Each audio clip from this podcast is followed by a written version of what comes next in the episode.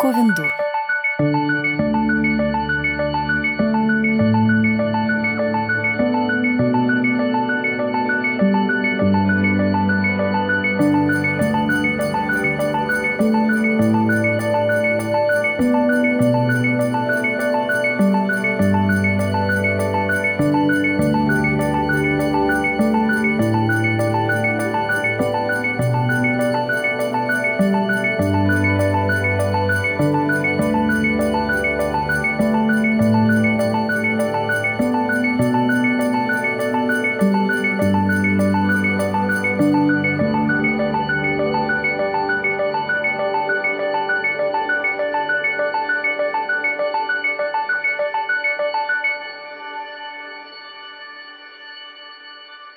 Я прочитаю вам сказку о 12 месяцах, которую наверняка вы знаете в изложении Самуила Маршака, но эти 12 месяцев будут от Николая Лескова. Была одна мать, и было у нее две дочери. Одна была ее собственная дочь, а другая падчерица. Свою она очень любила, а на падчерицу и глядеть не могла. Не любила ее за то, что Мурушка была красивее Елены – Добрая Мурушка не знала своей красоты и не могла придумать, за что мачеха так на нее естся. Вся домашняя работа лежала на Мурушке. Она убирала в хате, варила, мыла, шила, прила, ткала, косила траву и за коровой сама ходила. Все и припасала, и все около нее обрежала. Елена ни за что не бралась. Морушка все делала без ропота, терпелива была, и материны, и сестрины нападки сносила, как тот агнец безответный. Только все это не было оценено. Они еще день ото дня становились хуже и ни за что больше лютовали. Как за то, что чем далее шло, тем Морушка становилась красивее, а Елена – безобразнее. И подумала себе мачеха, к чему бы это было, чтобы я берегла в своем доме красивую падчерицу при моей бедной дочке? Придут на поглядки хлопцы, влюбятся в Морушку – и не будет им нравиться Елена. И порешили они сбыться бедной Морушке. Морили ее голодом, били, но она все терпела, и день ото дня становилось все прекраснее. Такое ей загадывали, что ни одному человеку и в ум бы не пришло. Один раз, это было в половине Великого Сечня, захотелось Елене душистых фиалок. «Иди ты мне, Морушка, иди принеси мне с горы букет фиалок», я заложу их за пояс и буду их нюхать. Так кричала она сестре.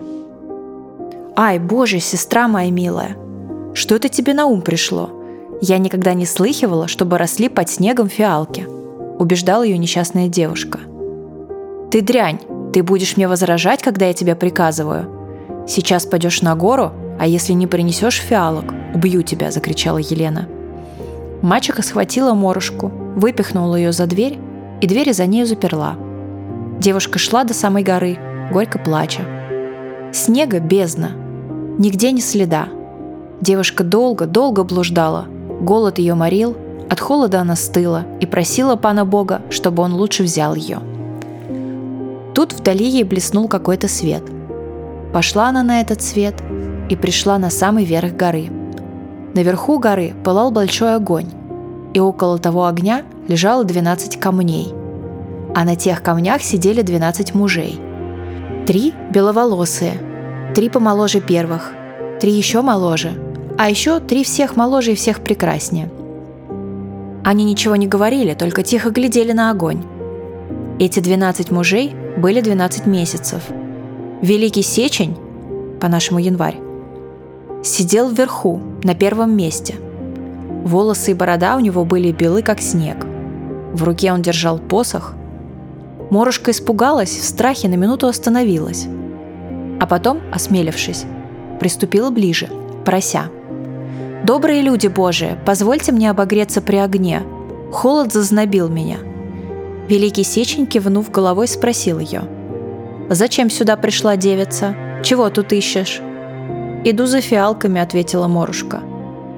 «Не пора теперь ходить за фиалками, когда снег лежит», — сказал Великий Сечень. «Знаю это, знаю», — грустно отвечала Морушка. Но сестра Елена и мачеха приказали принести фиалок с горы, а если не принесу, убьют меня. Усердно прошу вас, батюшки, скажите мне, где я найду фиалок?» Тут с диву дался великий сечень, обратился к младшему месяцу и, давая ему посох в руки, сказал «Братец Бржезень, сядь на первое место». Месяц Бржезень, по-нашему март с чешского, сел вверх на камень и махнул посохом над огнем. В это мгновение огонь вспыхнул выше. Снег начал таять, на ветках пробивались почки, под кустами зеленела травка, а в травке краснелись цветные бутоны – Распускались худобки, весна сделалась. Укрытые под листками распустились фиалки, и прежде чем Морушка огляделась, весь луг покрылся ими, как небесным покрывалом. «Скоро собирай, Морушка, скоро!» – приказывал Бржезень. Морушка в радости собирала и имела уже большой букет фиалок. Хорошенько поблагодарила месяцы и весело пошла домой. Дивилась Елена, и мачеха дивилась, видя, что Морушка несет букет фиалок. Шли отворить двери, и душистые фиалки по целой хижине запахли. «Где же ты их набрала?» – сердито спрашивала Елена. «Высоко на горе. Там растут под кустами, много их там», – отвечала Морушка. Елена взяла фиалки, заложила их за пояс, сама их нюхала и матери дала понюхать, а сестре даже не сказала «понюхай». На другой день Елена ленилась у печи и захотелось ей ягод. «Иди мне, Морушка, иди принеси ягод с горы», — сказала Елена сестре – «Ай, боже, моя сестрица милая, где же я ягод найду? Никогда не слыхала, чтобы под снегом росли ягоды», — отвечала Морушка. «Ты дрянь, ты будешь спорить, когда я тебе приказываю? Скоро иди на гору, а если не принесешь ягод, верь, что тебя убью», — пригрозила злая Елена. Мачеха схватила Морушку, вытолкнула ее за дверь, и дверь за ней затворила. Девушка шла горько плача к горе. Снег лежал глубокий, Нигде следа не было. Долго-долго блуждала Морушка, томил ее голод, вся она дрожала от стужи. Вдруг ей опять блеснул тот самый свет, который она видела за день до этого. С радостью она к нему пустилась. Пришла опять к тому большому огню, около которого сидели 12 месяцев. Великий Сечень сидел на первом месте. «Добрые люди Божьи, позвольте мне обогреться у огня. Я вся дрожу от холода», – просила Морушка – Великий Сечень кивнул головой и спросил, «Зачем опять пришла сюда? Чего тут ищешь?» «Иду за ягодами», — отвечала Морушка. «Теперь не пора ходить за ягодами, когда снег лежит», — заметил Великий Сечень. «Знаю это, знаю», — печально отвечала Морушка. «Но сестра Елена и мачеха приказали принести ягод. Если не принесу, убьют меня. Прошу вас покорно, батюшки, скажите, где мне найти ягоды?» С диву дался Великий Сечень обратился к месяцу, который сидел напротив него, дал ему посох в руки и сказал, «Братец червень, сядь первый». Месяц красный червень, по-нашему июнь, сел вверху на камень и махнул посохом над огнем. В это мгновение огонь высоко вспыхнул. Снег в минуту растаял, земля заледенела, деревья покрылись листьями, птички начали петь. По лесу зацвели разные цветочки. И было лето – под буками белых звездочек было как бы насеяно. Видимо, эти беленькие звездочки стали изменяться в ягодки и быстро зрели и зрели. Прежде чем Морушка огляделась, их столько было, что зеленая мурава как бы красной кровью облилась. «Скоро собирай, Морушка, скоро!» – приказал месяц червень. Морушка в радости насобирала полный фартучек ягод. Опять хорошенько поблагодарила месяцы и весело поспешила домой. Удивилась Елена, удивилась и мачеха, увидав, что Морушка несет полный фартучек ягод.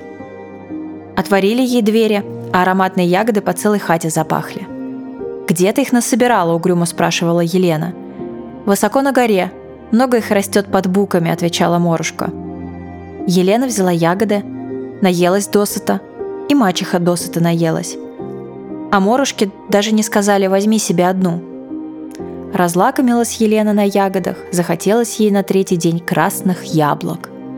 «Иди, Морушка, на гору, принеси мне красных яблок», — приказывала она сестре. «Ай, боже, сестра милая, где же я зимою могу взять красных яблок?» — проговорила бедная Морушка. «Ты дрянь, ты будешь спорить, когда я тебе приказываю? Иди сейчас же на гору, и если не принесешь красных яблок, верь, что я тебя убью», Загрозилась злая Елена. Мачеха схватила Морушку, вытолкнула ее за дверь и двери за нею заперла. Девушка, горько плача, потащилась на гору. Снега лежали глубоко, следа не было. Но Морушка не блуждала, а прямо шла наверх горы, где горел большой огонь и где сидели 12 месяцев.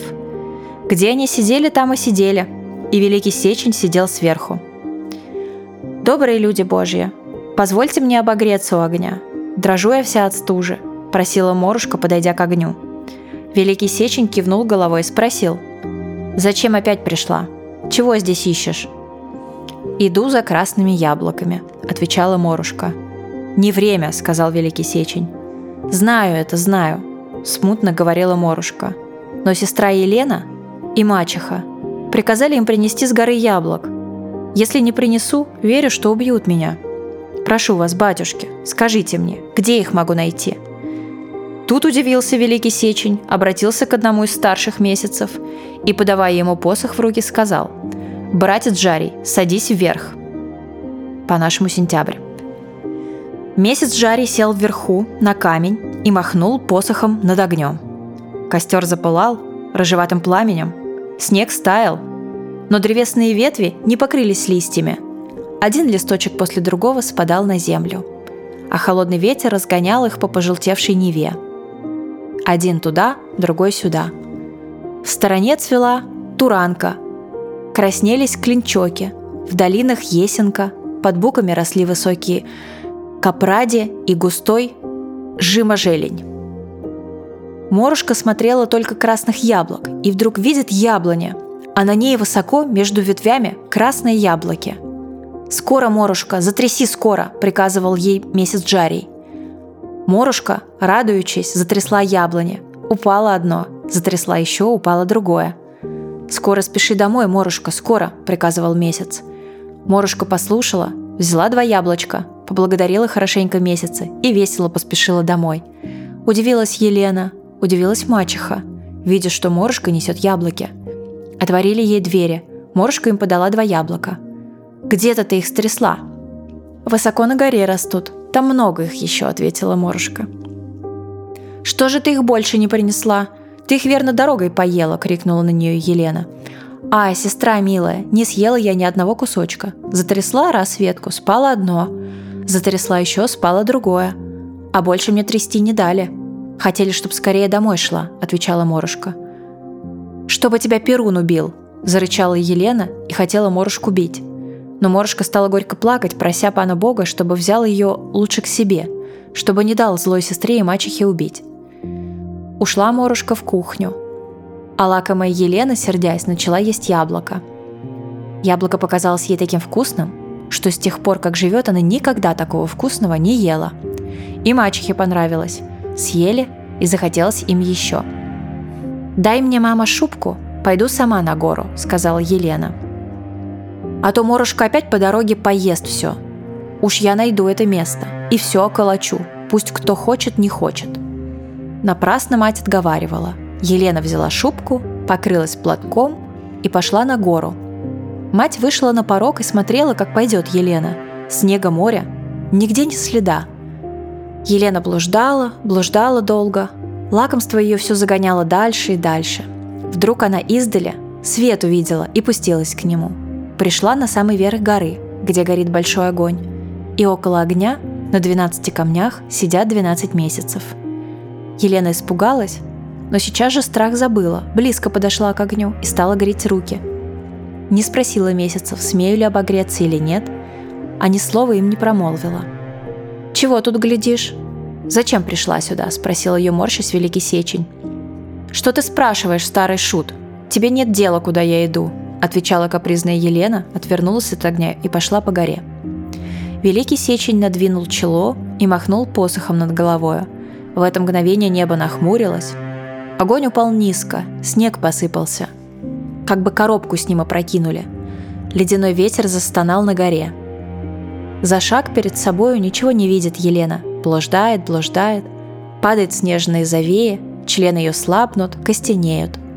А снег все сыпется, и ледяной ветер дует. Елена грешит на морожку, грешит на пана Бога. члены ее мерзнут в теплой шубке. Ждет мать Елену, выглядывает из окна, выглядывает из двери, не может дочери дождаться.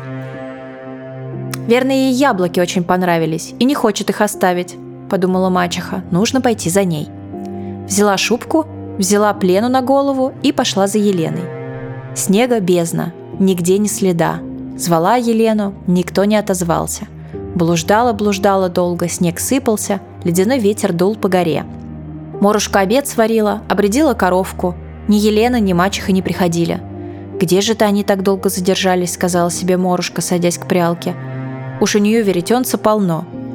Уж в избе стемнело. А ни Елена, ни мачеха не возвращаются. «Ай, боже, что же это с ними случилось?» – забеспокоилась добрая девушка, поглядывая в окно. Небо трепещет, на земле буря, человека не видно. Смутно затворила Морушка оконца, крест на себя положила и очень наш читала за сестру и за мачеху. Утром ждала их завтраком, ждала и с обедом, но не дождалась ни Елены, ни мачехи. Обе на горе замерзли.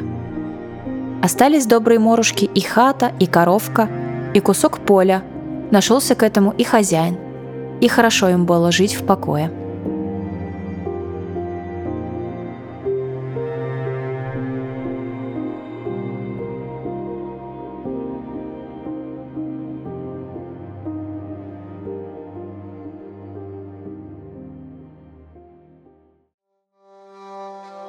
Чукотская сказка про девочку Аюгу. Было это в тундре – жил хороший охотник. И была у него дочь, красавица, и звали ее Аюга. Всем нравилась Аюга, и была она со всеми приветлива.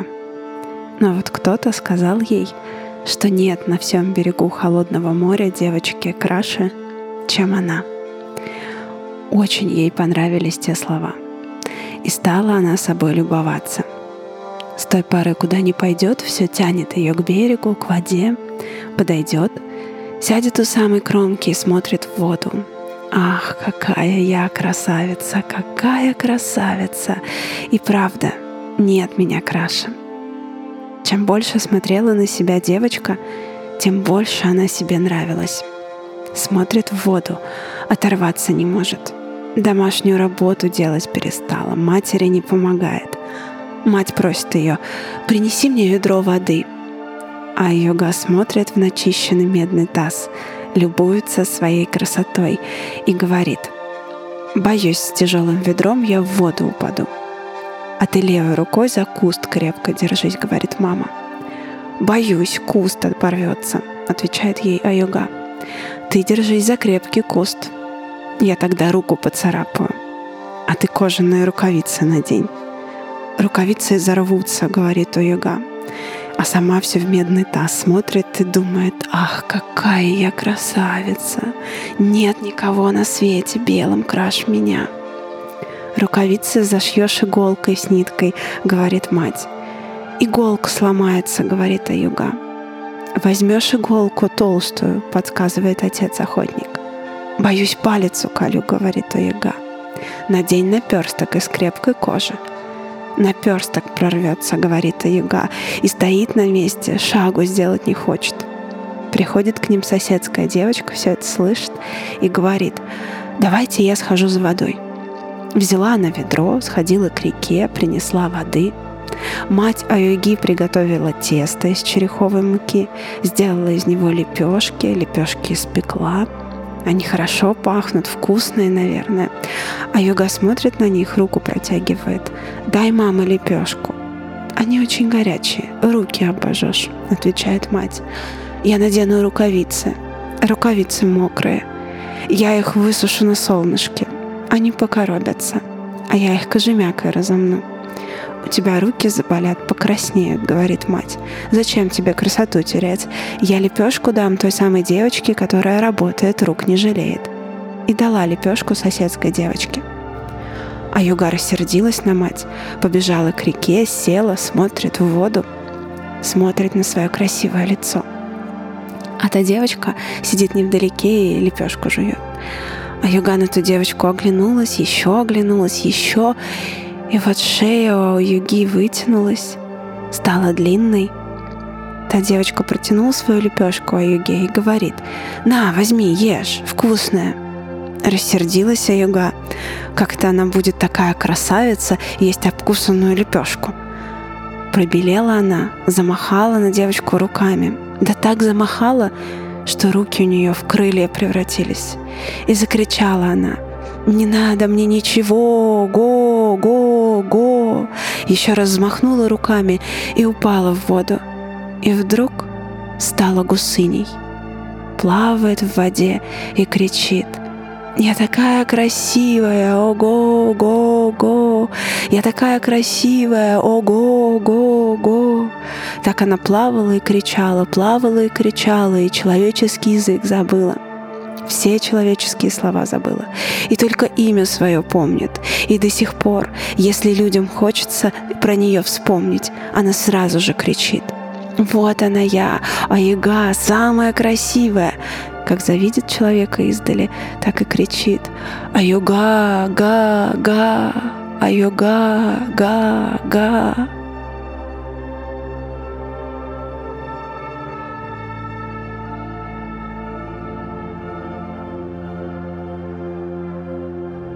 Чукотская сказка про лесу и бога охоты Кене. Две сестры пошли в тундру по Шикшу. Брали-брали они ягоды, Вдруг младшая говорит, «Посмотри, шар падает с неба». «Ничего не падает», — говорит старшая. «Бери-ка лучше ягоду, а то зимой ягоды не будет». А шар совсем близко. Испугалась младшая, спряталась под кочку, а шар упал возле старшей сестры и стал богом охоты. Кане. «Разве ты одна?» — спросил Кане. Девочка оглянулась, видит, младшей сестренки нет. «Одна. Я видел двоих. Нет, я одна». «Идем ко мне», — говорит Бог Кене. «Я не пойду». Тогда Бог вытащил большой кривой нож и стал точить о камень. Девочка испугалась и сказала, «Ладно, иди вперед, покажи дорогу». «Нет, иди ты вперед». Приходят они в сопки. Яранга Кане сделана из целой скалы. Он спрашивает, что ты ела дома? Мясо оленя медвежье. Пошел Кане на охоту. Убил дикого оленя. Стал кормить девочку. Девочка ест, да поправляется. Съела она оленя. Кане опять пошел на охоту и сказал, «Ничего здесь без меня не трогай, а главное, не смотри здесь ничего». Вышел он из Яранги и сказал, «Сопка, закройся!» И сопка закрылась. Стало темно в Яранге. Разожгла девочка костер, взяла лучину, стала осматривать Ярангу, увидела множество скелетов. У каждого скелета живая голова — Испугалась девочка, а одна голова говорит ей, «Тебе будет то же самое, что и нам. Покормят тебя, Кене, покуда ты не разжиреешь, а потом обгложат твои кости». Девочка заплакала. В это время в дымоход заглянула лиса. Девочка обрадовалась и закричала, «Живая, живая лисичка!» Лиса ей говорит, «Да, я живая». Девочка попросила лису помочь ей выбраться из Яранги, а лиса ей говорит, «Скажи те же слова, и сопка откроется». Так и сделала девочка, и сопка открылась. Выскочила она из яранги и говорит лисе, «Пойдем скорее отсюда». «Возьми камень, ветку и кусок льда», — велела лиса. Бегут они, бегут и видят, догоняет их Кане. «Брось камень позади себя», — сказала лиса. Бросила девочка камень, и стала громадная сопка позади. Стал Кане карабкаться на сопку, а лиса с девочкой побежали дальше. Бегут, бегут, опять погоня близко. Бросила девочка ветку — Стал за ними лес. Добежали они до Яранги, лисы. Лиса говорит, беги домой, я задержу погоню. Девочка убежала домой. Лиса бросила кусок льда, стала река. Подбежал Кене к реке, кричит лисе, помоги мне перебраться через реку. Найди раковину, и на ней переплывешь. Нашел Кене двухстворчатую раковину, сел в нее и погрузился в воду замочил штаны. Приходит он к лисе. Лиса вымазалась золой, лежит и охает. «Вынеси, — говорит, пожалуйста, — горшок, я не могу, хвораю». «Куда его вылить?» — спрашивает Кене. «В обрыв, я тебе покажу». Лиса хотела встать, а Кене говорит, «Не надо, я не люблю, когда позади меня кто-нибудь идет». Пошел он выливать горшок, а лиса за ним следом. Оглянулся Кене, стала лиса веткой. Пошел он дальше, лиса опять за ним. Подошел к краю пропасти, оглянулся, стала лиса ягодкой. Наклонился он, дернула лиса его за мокрую ногу и полетел Кане в пропасть. «Ай!» — закричал Кане. «Мне жалко, горшочек разобью». «А мне ни тебя, ни горшочка не жаль», — ответила лиса. Так Кане и разбился вместе с горшочком.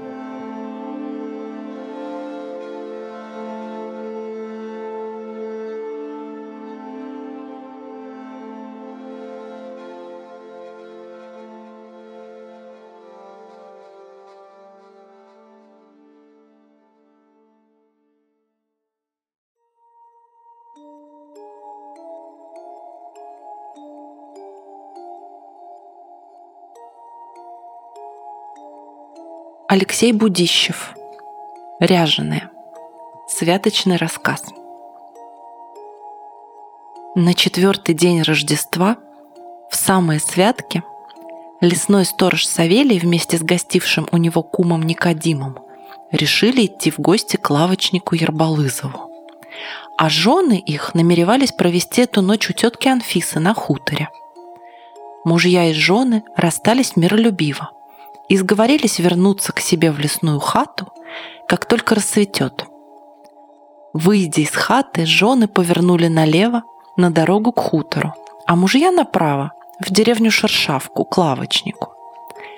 Мужья, впрочем, прежде чем пуститься в путь, долго глядели вслед удалявшимся женам, весело тараторившим и громко хохотавшим. Жены тоже несколько раз оглянулись на мужей – пересмеивались, делали им ручкой и весело кричали «Проваливайте, проваливайте! Чего торчите, как пеньки на пашне?» А мужья откликались во все горло «Будьте спокойны, уйдем своевременно!» При этом они пускали из себя такой едкий запах перегорелого спирта, что тонкая елочка-подросток, торчавшая у самой дороги, начинала беспокойно обмахиваться веткой. Когда женщины исчезли в сумраке зимнего вечера, мужья поправили на себе кушаки, вздохнули и отправились своей дорогой. Им предстояло пройти три версты, а их женам всего полторы. По дороге, чтобы убить время, они болтали о разных делишках. Они сетовали на то, что зима стоит теплая, и мужик совсем перестал воровать. Доходов никаких, а женам наряды подавай. Жены у них молодые и красивые, и своих мужей любят. Надо же их уважить за это обновкой. Для бабьего сердца наряд милее всего на свете. Таким образом, переговариваясь, они незаметно добрались до избы шершавского лавочника. Там их уже радушно поджидали водка, самовар и закуска – Гости тотчас же принялись за водку. Но часа через два Савелий внезапно вспомнил, что он забыл взять из сундука деньги. 50 рублей пешком не ходят, и их надо было переложить в карман. Беда, если какой-нибудь воришка заглянет в лесную хату и полюбопытствует о том, что заключается в сундуке лесного сторожа. Эти соображения повергли Савелия в такое волнение, что он немедленно решился идти домой. Никодим всячески советовал ему остаться ночевать вместе с ним у лавочника и стращал его нечистой силой. Чего он будет делать ночью один в лесной хате? Баб нет, бабы ночуют у тетки Анфисы. А теперь время святочное, неприятное, страшное. Теперь только и можно сидеть за водкой в хорошей компании одному, да еще в лесной хате может прийтись, боже упаси, как круто. Человек слаб, а черт хитер. Никодим всячески отговаривал кума, но Савелий остался непреклонен. В нечистую силу он не верил. Он потуже подтянул на себе кушак и с лицом красным от водки покинул избу гостеприимного лавочника. Его обдало морозцем. Звездное небо глянуло на него приветливо и радушно. Снег весело скрипнул под его ногами. Скоро Савелий очутился в поле, и когда деревня исчезла за его спиною, ему стало как-то не по себе. ощущение страха, покуда еще тонкое, но уже томительное и жуткое, подползло к его сердцу, как насекомое.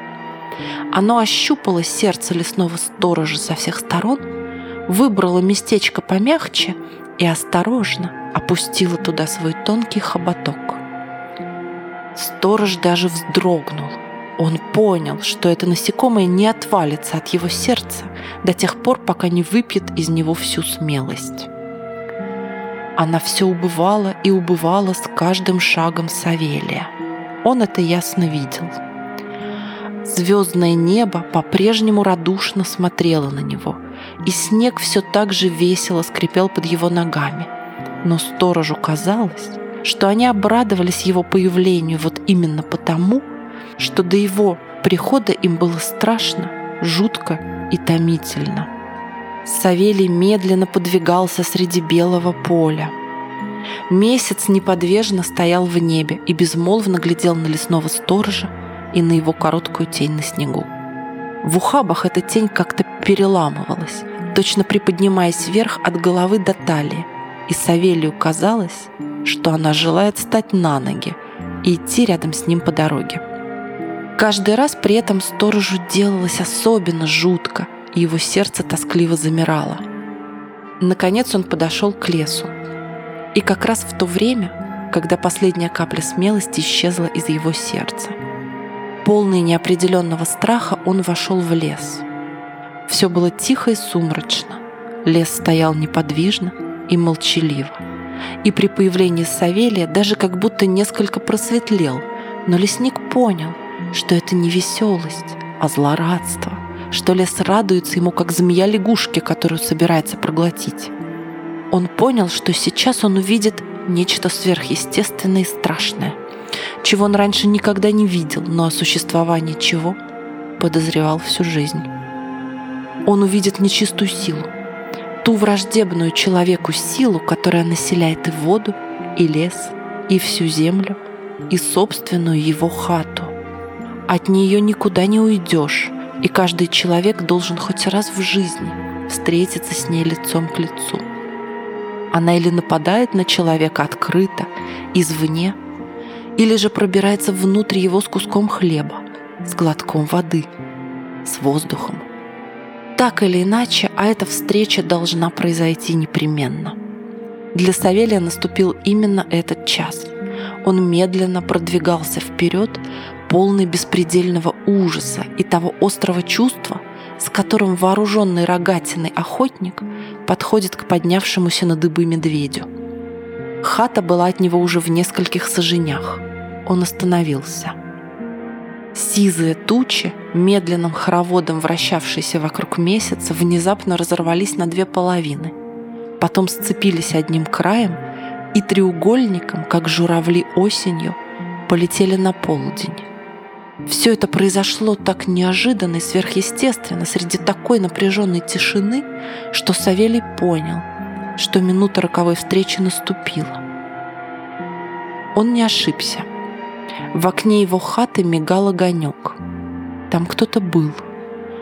Замирая весь от мучительного любопытства и страха, Савелий осторожно подошел к окошку и заглянул внутрь хаты. Там на полу Свернув по-татарски ноги, сидели два человека. Перед ними стоял раскинутый сундук сторожа, а в руках людей шелестели его сторожа ассигнации. Люди, очевидно, их пересчитывали, мусоля пальцы и переговариваясь о чем-то в полголоса.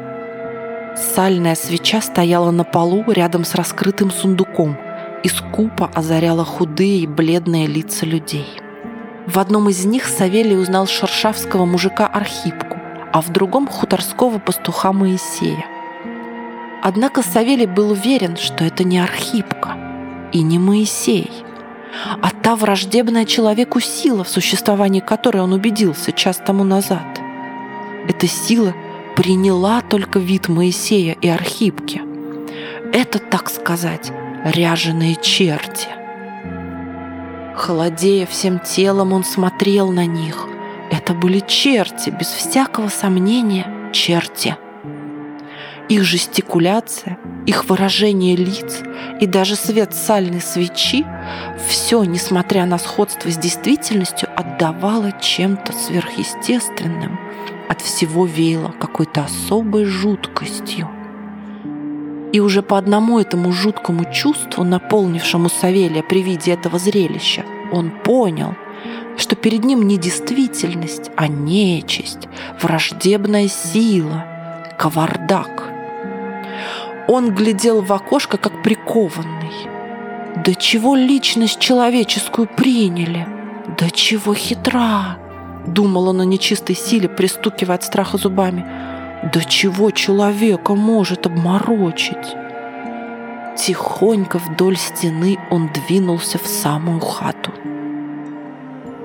Ему было мало одного зрелища нечистой силы. Он желал встречи с ней лицом к лицу – он даже не шел, его точно тащила жажда ужасов. Ему нужно было испить чашу до дна. «Воруйте, чертовы дети!» — думал он. «Грабьте, тащите! Пусть все рассыплется прахом! Ни дна, ни покрышки вам, анафемы!» Когда, пошатываясь, он переступил порог, нечистая сила подскочила к нему и, прежде чем он моргнул глазом, уцепила его за руки. Черт, наряженный архипкой, ухватил его даже за горло. «Чего видишь, того нет, а что увидел, не мое дело. Так?» — сказал он хриплым голосом. «Верно», — отвечал Савелий со злобной усмешкой. «Грабьте, дьявольская сила. Аль думаете, не признал вас? Тащите козлиные копыта. У меня добра на все ваше пекло хватит. Грабьте. Аль под полом еще деньги есть». Шепотом спросил второй черт. А то нет. Думали, все заграбили? Савелий злобно сверкнул глазами. «Под третьей половицей, что ли?» – спросил первый черт. «Под пятой дьявольская шкура, под пятой!» Савелий задыхался от злобы, веселья и ужаса. Его точно несло потоком в какую-то бездну. В глазах у него все мутилось. «Под пятой, под пятой рогатые лбы!» — повторял он, в то время как черти, пыхтя и отдуваясь, приподнимали половицу. «Под семьдесят пять рублей для вас, чернорожих, припас!» Все, думаю, им на свадьбу хватит, а то они невенчанные, поди треклятые, с ведьмами живут. Воруй, чертова сила!» Между тем черти, припрятав добытые из-под полу деньги, собрались уже уходить. «Шубу-то прихватите», — говорил Савелий вне себя. «Вон, шума-то Женина на гвозде висит. Прихватите уж заодно, а то у вас в пекле холодно, небось. Только за порог пойдете, хвосты поглубже в карман спрячьте. Упадете, рога посшибаете. Чем тогда с ведьмами пыряться будете?» Однако черти исчезли, оставив шубу в покое. Савелий повел вокруг затуманенными глазами, Хотел было сделать шаг к образам, но покачнулся и без чувств повалился на пол. Когда на следующее утро жена и кум Савелия вернулись в лесную хату, он был бледен и выглядел сильно уставшим. На все расспросы он нехотя отвечал. «Черти ряженые в гостях были. Все денежки до единой копейки ограбили подлецы. Ну и дельцы, анафемы» почище нашего брата, лесного сторожа.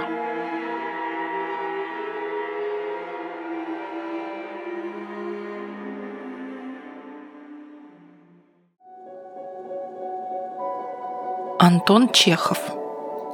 Страшная ночь.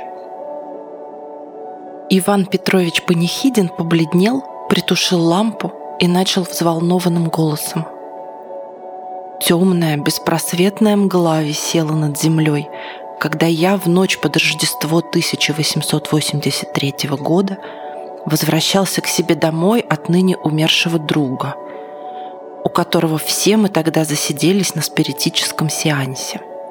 Переулки, по которым я проходил, почему-то не были освещены, и мне приходилось пробираться почти ощупью.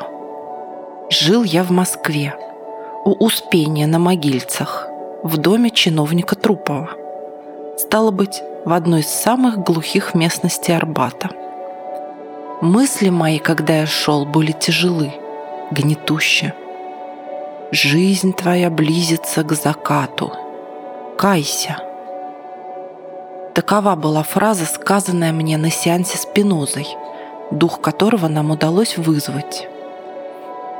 Я просил повторить, и блюдечко не только повторила, но еще и прибавила сегодня ночью. Я не верю в спиритизм, но мысль о смерти — даже намек на нее повергает меня в уныние. Смерть, господа, неизбежна, она обыденна, но тем не менее мысль о ней противна природе человека. Теперь же, когда меня окутывал непроницаемый холодный мрак, и перед глазами неистово кружились дождевые капли, а над головой жалобно стонал ветер, когда я вокруг себя не видел ни одной живой души, не слышал человеческого звука, душу мою наполнял неопределенный и неизъяснимый страх. Я, человек свободный от предрассудков, торопился, боясь оглянуться, поглядеть в стороны. Мне казалось, что если я оглянусь, то непременно увижу смерть в виде привидения. Панихидин порывисто вздохнул, выпил воды и продолжал. Этот неопределенный, но понятный вам страх не оставил меня и тогда, когда я, взобравшись на четвертый этаж дома Трупова, отпер дверь и вошел в свою комнату. В моем скромном жилище было темно. В печи плакал ветер и, словно просясь в тепло, постукивал в дверцу отдушника. Если верить Спинозе, улыбнулся я, то под этот плач сегодня ночью мне придется умереть. Жутко, однако. Я зажег спичку. Неистовый порыв ветра пробежал по кровле дома.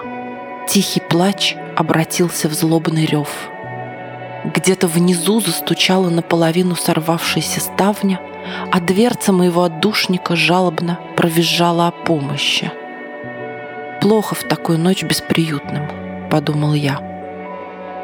Но не время было предаваться подобным размышлениям. Когда на моей спичке синим огоньком разгорелась сера, и я окинул глазами свою комнату, мне представилось зрелище неожиданное и ужасное. Как жаль, что порыв ветра не достиг моей спички.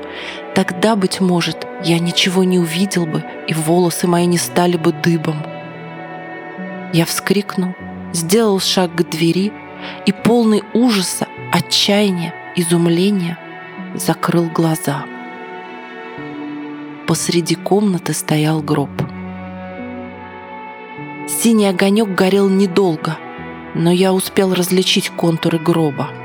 Я видел розовый, мерцающий искорками глазет, видел золотой галунный крест на крышке — есть вещи, господа, которые запечатлеваются в вашей памяти, несмотря даже на то, что вы видели их только мгновение. Так и этот гроб. Я видел его одну только секунду, но помню во всех малейших чертах. Это был гроб для человека среднего роста и, судя по розовому цвету, для молодой девушки. Дорогой глазет, ножки — бронзовые ручки — все говорило за то, что покойник был богат. Опрометью выбежал я из своей комнаты и, не рассуждая, не мысля, а только чувствуя невыразимый страх, понесся вниз по лестнице. В коридоре и на лестнице было темно. Ноги мои путались в полах шубы. И как я не слетел и не сломал себе шею, это удивительно. Очнувшись на улице, я прислонился к мокрому фонарному столбу и начал себя успокаивать. Сердце мое страшно билось, дыхание сперло. Одна из слушательниц припустила огня в лампе, придвинулась ближе к рассказчику и последний продолжал. Я не удивился бы, если бы застал в своей комнате пожар, вора, бешеную собаку, я не удивился бы, если бы обвалился потолок, провалился пол, попадали стены. Все это естественно и понятно. Но как мог попасть в мою комнату гроб? Откуда он взялся? дорогой, женский, сделанный, очевидно, для молодой аристократки. Как он мог попасть в убогую комнату мелкого чиновника? Пуст он или внутри его труп? Кто же она, эта безвременно покончившая с жизнью богачка, нанесшая мне такой странный и страшный визит? Мучительная тайна. Если здесь не чудо, то преступление блеснуло в моей голове. Я терялся в догадках. Дверь во время моего отсутствия была заперта, и место, где находился ключ, было известно только моим очень близким друзьям. Не друзья же поставили мне гроб. Можно было также предположить, что гроб был принесен ко мне гробовщиками по ошибке. Они могли обознаться, ошибиться этажом или дверью и внести гроб не туда, куда следует. Но кому неизвестно, что наши гробовщики не выйдут из комнаты, прежде чем не получат за работу или, по крайней мере, на чай? Духи предсказали мне смерть, думал я. Не они ли уже постарались, кстати, снабдить меня и гробом? Я, господа, не верю и не верил в спиритизм, но такое совпадение может повергнуть в мистическое настроение даже философа. Но все это глупо, и я труслив, как школьник, решил я. То был оптический обман и больше ничего. Идя домой, я был так мрачно настроен, что не мудрено, если мои больные нервы увидели гроб. Конечно, Оптический обман. Что ж другое? Дождь хлестал меня по лицу, а ветер сердито трепал мои полы, шапку. Я озяб и страшно промок. Нужно было идти, но куда? Воротиться к себе значило бы подвергнуть себя риску увидеть гроб еще раз. А это зрелище было выше моих сил. Я, не видевший вокруг себя ни одной живой души, не слышавший ни одного человеческого звука, оставшись один наедине с гробом, в котором, может быть, лежало мертвое тело, мог бы лишиться рассудка. Оставаться же на улице под проливным дождем и в холоде было невозможно. Я порешил отправиться ночевать к другу моему Упокоеву, впоследствии, как вам известно, застрелившемуся. Жил он в меблированных комнатах купца Черепова, что в мертвом переулке. Панихидин вытер холодный пот, выступивший на его бледном лице, и, тяжело вздохнув, продолжил. Дома я своего друга не застал. Постучавшись к нему в дверь и убедившись, что его нет, я нащупал на перекладине ключ, отпер дверь и вошел. Я сбросил с себя на пол мокрую шубу и, нащупав в темноте диван, сел отдохнуть. Было темно. В оконной вентиляции тоскливо жужжал ветер. В печи монотонно насвистывал свою однообразную песню сверчок. В Кремле ударили к рождественской заутрене. И я поспешил зажечь спичку. Но свет не избавил меня от мрачного настроения, а напротив. Страшный, невыразимый ужас овладел мною вновь. Я вскрикнул, пошатнулся и, не чувствуя себя, выбежал из номера. В комнате товарища я увидел то же, что и у себя. Гроб. Гроб товарища был почти вдвое больше моего, и коричневая обивка придавала ему какой-то особенно мрачный колорит. Как он попал сюда? Что это был оптический обман, сомневаться уже было невозможно. Не мог же в каждой комнате быть гроб. Очевидно, то была болезнь моих нервов, была галлюцинация. Куда бы я ни пошел теперь, я всюду увидел бы перед собой страшное жилище смерти. Стало быть, я сходил с ума. Заболевал чем-то вроде гробомании. И причину помешательства искать было недолго. Стоило только вспомнить спиритический сеанс и слова Спинозы. «Я схожу с ума», — подумал я в ужасе, хватая себя за голову. «Боже мой, что же делать?» Голова моя трещала, ноги подкашивались. Дождь лил, как из ведра. Ветер пронизывал насквозь, а на мне не было ни шубы, ни шапки. Ворочаться за ними в номер было невозможно, выше моих сил. Страх крепко сжимал меня в своих холодных объятиях. Волосы мои встали дыбом, С лица струился холодный пот, хотя я и верил, что то была галлюцинация. «Что было делать?» – продолжал Панихидин. «Я сходил с ума и рисковал страшно простудиться. К счастью, я вспомнил, что недалеко от мертвого переулка живет мой хороший приятель, недавно только кончивший врач Погостов, бывший со мной в ту ночь на спиритическом сеансе. И я поспешил к нему. Тогда он еще не был женат на богатой купчихе и жил на пятом этаже дома статского советника Кладбищенского. У Погостова моим нервам суждено было претерпеть новую пытку. Взбираясь на пятый этаж, я услышал страшный шум. Наверху кто-то бежал, сильно стуча ногами и хлопая дверьми. «Ко мне!» — услышал я раздирающий душу крик. «Ко мне, дворник!» И через мгновение навстречу мне сверху вниз по лестнице неслась темная фигура в шубе и помятом цилиндре. «Погостов!» — воскликнул я, узнав друга моего Погостова. «Это вы? Что с вами?» Поравнявшись со мной, Погостов остановился и судорожно схватил меня за руку. Он был бледен, тяжело дышал, дрожал. Глаза его беспорядочно блуждали, грудь вздымалась. «Это вы, Панихидин?» — спросил он глухим голосом. «Но вы ли это? Вы бледны, словно выходец из могилы. Да полно! Не галлюцинация ли вы? Боже мой! Вы страшны!» «Но что с вами? На вас лица нет!» «Ох, дайте, голубчик, перевести дух. Я рад, что вас увидел. Но если это действительно вы, а не оптический обман...» Проклятый спиритический сеанс — он так расстроил мои нервы, что я, представьте, воротившись сейчас домой, увидел у себя в комнате гроб. Я не верил своим ушам и попросил повторить. «Гроб, настоящий гроб», — сказал доктор, садясь в изнеможение на ступень. «Я не трус, но ведь и сам черт испугается, если после спиритического сеанса натолкнется в потемках на гроб». Путаясь и заикаясь, я рассказал доктору про гробы, виденные мною.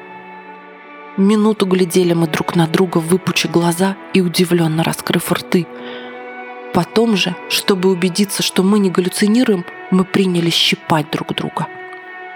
«Нам обоим больно», — сказал доктор. «Стало быть, сейчас мы не спим и видим друг друга не во сне. Стало быть, гробы мой и оба ваши не оптический обман, а нечто существующее. Что же теперь, батенька, делать?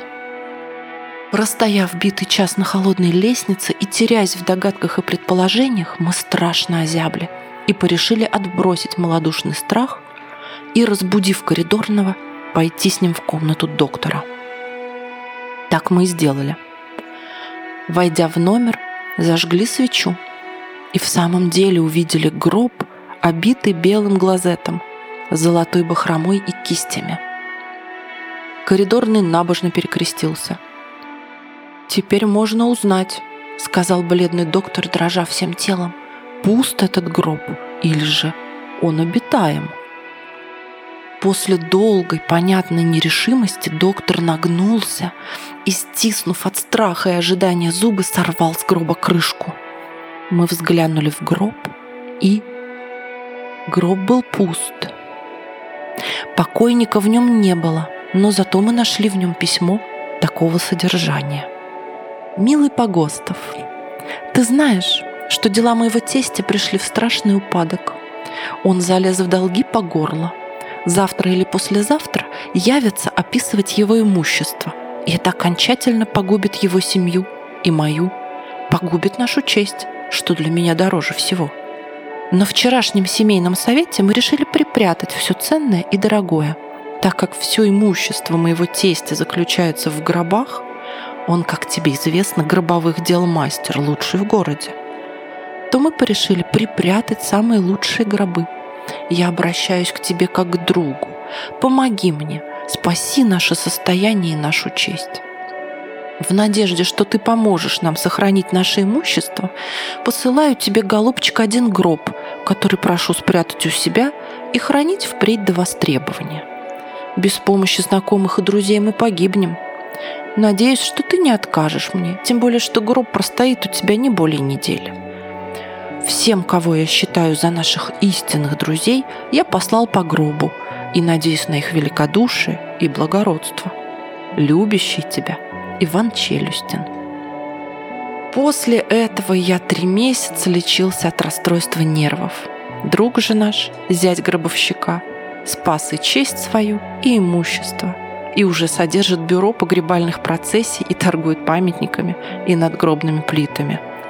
Дела его идут неважно, и каждый вечер теперь, входя к себе, я все боюсь, что увижу около своей кровати белый мраморный памятник или катафалк.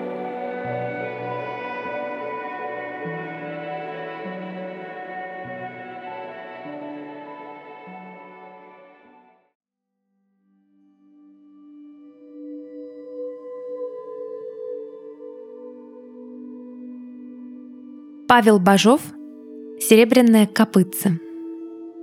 Жил в нашем заводе старик один по прозвищу Какованя. Семьи у Какованя не осталось. Он и придумал взять в дети сиротку. Спросил у соседей, не знают ли кого, а соседи говорят. Недавно на Глинке осиротела семья Григория Потопаева. Старших-то девчонок приказчик велел в барскую рукодельню взять а одну девчоночку по шестому году никому не надо. Вот ты и возьми ее. Несподручно мне с девчоночкой-то. Парнишечка бы лучше. Обучил бы его своему делу, пособника бы растить стал. А с девчонкой как? Чему я ее учить-то стану? Потом подумал-подумал и говорит. Знавал я Григория, да и жену его тоже. Оба веселые да ловкие были – если девчоночка по родителям пойдет, не тоскливо с ней в избе будет. Возьму ее. Только пойдет ли? Соседи объясняют. Плохое житье у нее. Приказчик избу Григорьеву отдал какому-то горюну и велел за это сиротку кормить, пока не подрастет. А у того своя семья больше десятка. Сами недосыто едят. Вот хозяйка и взъедается на сиротку – попрекает ее куском-то. Та хоть маленькая, а понимает, обидно ей. Как не пойдет от такого житья? Да и уговоришь, поди-ка. И то, правда, отвечает Какованя. Уговорю как-нибудь. Праздничный день, и пришел он к тем людям, у кого сиротка жила. Видит, полна изба народу, больших и маленьких. На голбчике у печки девчоночка сидит – Рядом с ней кошка бурая. Девчоночка маленькая и кошка маленькая. И до того худая да ободранная, что редко кто такую в избу пустит. Девчоночка эту кошку гладит, а она до того звонко мурлычет, что по всей избе слышно. Поглядел Какованя на девчоночку и спрашивает, «Это у вас Григорьева-то подаренка?» Хозяйка отвечает, «Она самая, Мало одной-то, так еще кошку драную где-то подобрала. Отогнать не можем. Всех моих ребят перецарапала, да еще корми ее. Какованя и говорит. Неласковые, видно, твои ребята. У ней Иван мурлычет. Потом и спрашивает у сиротки. «Ну как, подаренушка, пойдешь ко мне жить?» Девчоночка удивилась. «Ты, деда, как узнал, что меня Даренкой зовут?» «Да так», — отвечает, Само вышло. Не думал, не гадал, нечаянно попал. «Ты хоть кто?» – спрашивает девчоночка. «Я, — говорит, — вроде охотника.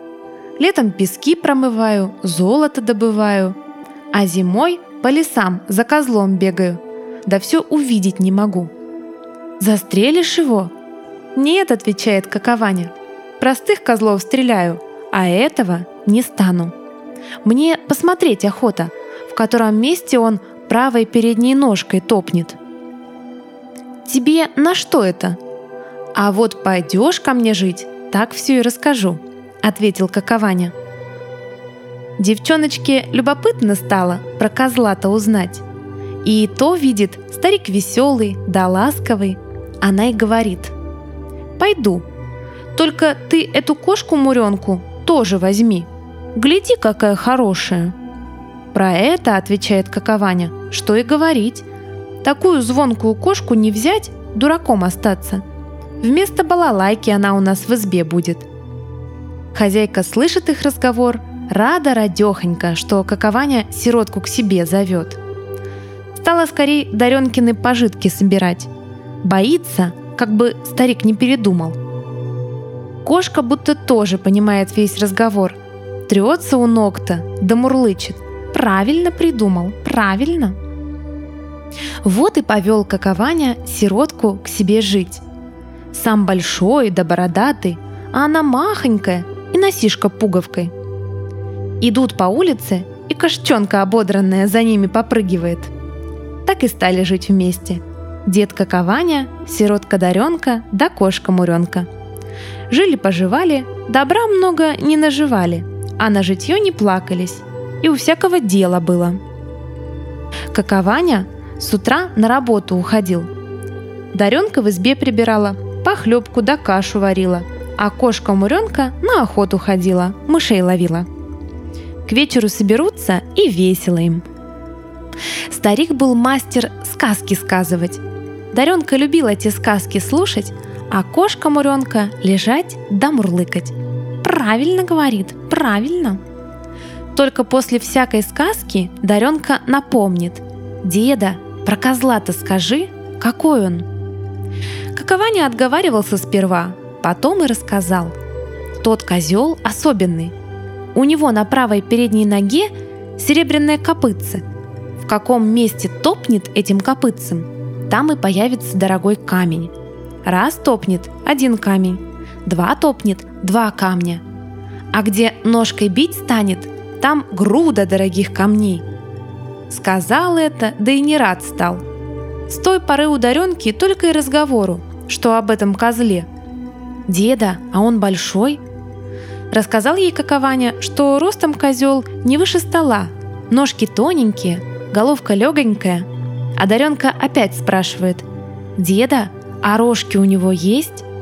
Рожки-то, отвечает, у него отменные. У простых козлов на две веточки, а у него на пять веток. Деда, а он кого ест? Никого, отвечает, не ест. Травой да листом кормится. Ну, сено тоже зимой в сторожках подъедает. Деда, а шерстка у него какая? Летом, отвечает, буренькая, вот как у муренки нашей. А зимой серенькая. Деда, а он душной? Какованя даже рассердился. Какой же душной? Это домашние козлы такие бывают, а лесной козел он лесом пахнет. Стал осенью какованя в лес собираться. Надо было ему поглядеть, в которой стороне козлов больше пасется. Даренка и давай проситься. «Возьми меня с собой, деда. Может, я хоть сдалека того козлика увижу». Какование объясняет. Сдалека-то его не разглядишь. У всех козлов осенью рожки есть. Не разберешь, сколько на них веток. Зимой вот дело другое. Простые козлы безрогие ходят, а этот – серебряные копытцы, всегда с рожками, хоть летом, хоть зимой. Тогда его сдалека признать можно. Этим и отговорился. Осталась Даренка дома, а Какованя в лес ушел. Дней через пять воротился Какованя домой, рассказывает Даренке. Ныне в Полдневской стороне много козлов пасется. Туда и пойду зимой – «А как же, — спрашивает Даренка, — зимой-то в лесу ночевать станешь?» Там, отвечает, у меня зимний балаган, у покосных ложков поставлен. Хороший балаган, с очагом, с окошечком. Хорошо там. Даренка опять спрашивает, серебряные копытцы в той же стороне пасется? Кто его знает? Может и он там. Даренка тут и давай проситься. Возьми меня, деда, с собой. Я в балагане сидеть буду. Может, серебряная копытца близко подойдет? Я и погляжу. Старик сперва руками замахал. «Что ты, что ты? Статочное ли дело зимой по лесу маленькой девчонке ходить? На лыжах ведь надо, а ты поди, не умеешь. Угрузнешь в снегу-то. Как я с тобой буду? Замерзнешь еще?» Только Даренка никак не отстает. «Возьми, деда!» На лыжах-то я маленько умею. Какованя отговаривал, отговаривал, потом и подумал про себя. Сводить разве? Раз побывает, в другой не запросится. Вот он и говорит. «Ладно, возьму. Только чур в лесу не реветь и домой до времени не проситься». Как зима в полную силу вошла, стали они в лес собираться. Уложил какование на ручные санки сухарей два мешка, припас охотничий и другое, что ему надо. Даренка тоже узелок себе навязала. Лоскутков взяла кукле платье шить, ниток клубок, иголку, да еще веревку. Нельзя ли, думает, этой веревкой серебряные копытцы поймать? Жаль Даренке кошку свою оставлять. Да что поделаешь. Гладит кошку-то на прощанье, разговаривает с ней. Мы, Муренка, с дедом в лес пойдем, а ты дома сиди, мышей лови. Как увидим серебряные копытцы, так и воротимся. Я тебе тогда все расскажу. Кошка лукаво посматривает, а сама мурлычет. Правильно придумала, правильно. Пошли какования с Даренкой. Все соседи дивуются. Из ума выжился старик. Такую маленькую девчонку в лес зимой повел. Как стали какования с Даренкой из заводу выходить, слышат, собачонки что-то сильно забеспокоились. Такой лай да визг подняли, будто зверя на улицах увидали. Оглянулись, а это Муренка серединой улицы бежит. От собак отбивается. Муренка к той поре поправилась. Большая да здоровая стала. Собачонки к ней и подступиться не смеют. Хотела Даренка кошку поймать да домой унести. Только где тебе? Добежала Муренка до леса, да и на сосну. Поди поймай. Покричала Даренка, не могла кошку приманить. Что делать? Пошли дальше. Глядят, Муренка стороной бежит. Так и до балагана добрались. Вот и стало их в балагане трое. Даренка хвалится. Веселее так-то. Какованя поддакивает. Известно, веселее. А кошка Муренка свернулась клубочком у печки и звонко мурлычет. Правильно говоришь, правильно. Козлов в ту зиму много было. Это простых-то. Какованя каждый день то одного, то двух к балагану притаскивал – Шкурок у них накопилось, козлиного мяса насолили. На ручных санках не увезти. Надо бы в завод за лошадью сходить. Да как Даренку с кошкой в лесу оставить? А Даренка попривыкла в лесу-то. Сама говорит старику. «Деда, сходил бы ты в завод за лошадью. Надо ведь солонину домой перевезти». Какованя даже удивился. «Какая ты у меня разумница, Дарья Григорьевна! Как большая рассудила. Только Забоишься, поди, одна-то. Чего, отвечает, бояться? Балаган у нас крепкий, волкам не добиться. А Муренка со мной, не забоюсь. А ты поскорее ворочайся все-таки. Ушел какованя. Осталась Даренка с Муренкой.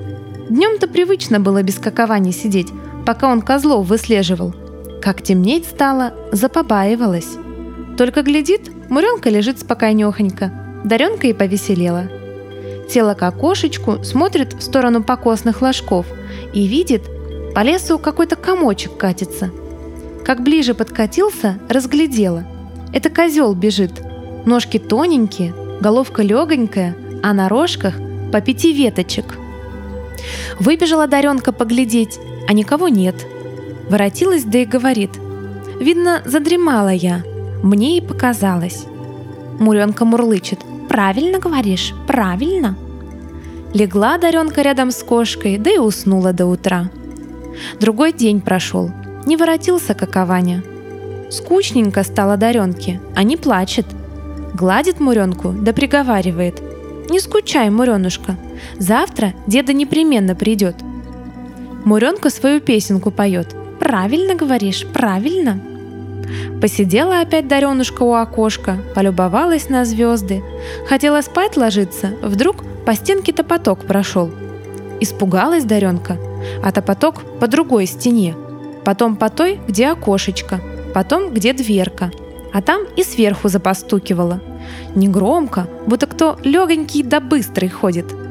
Даренка и думает, не козел ли тот вчерашний прибежал? И до того ей захотелось поглядеть, что и страх не держит. Отворила дверку, глядит, а козел тут, вовсе близко. Правую переднюю ножку поднял, вот топнет, а на ней серебряная копытца блестит. И рожки у козла о пяти ветках. Даренка не знает, что ей делать, да и манит его, как домашнего. «Мека! Мека!» Козел на это как рассмеялся, повернулся и побежал. Пришла Даренушка в балаган, рассказывает Муренке. Поглядела я на серебряные копытцы, и рожки видела, и копытцы видела. Не видела только, как тот козлик ножкой дорогие камни выбивает. Другой раз, видно, покажет.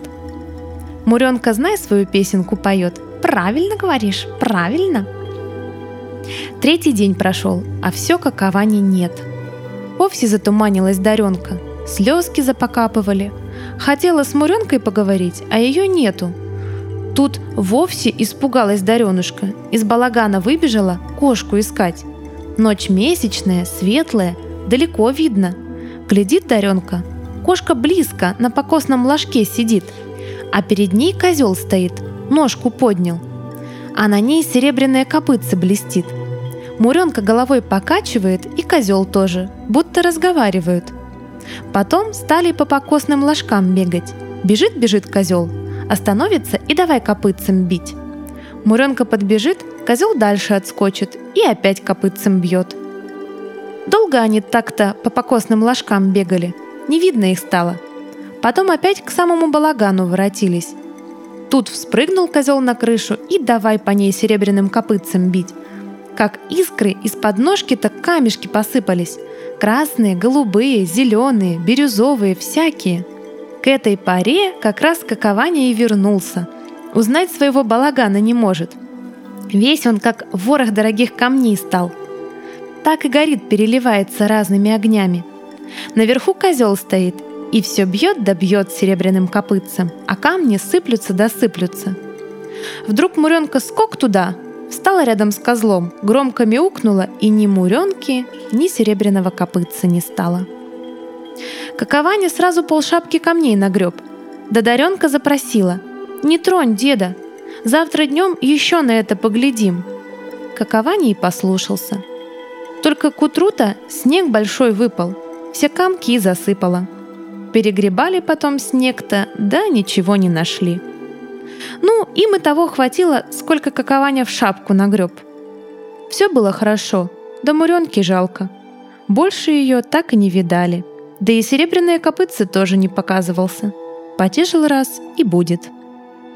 А по тем покосным ложкам, где козел скакал, люди камешки находить стали. Зелененькие больше, хризолитами называются. Видали?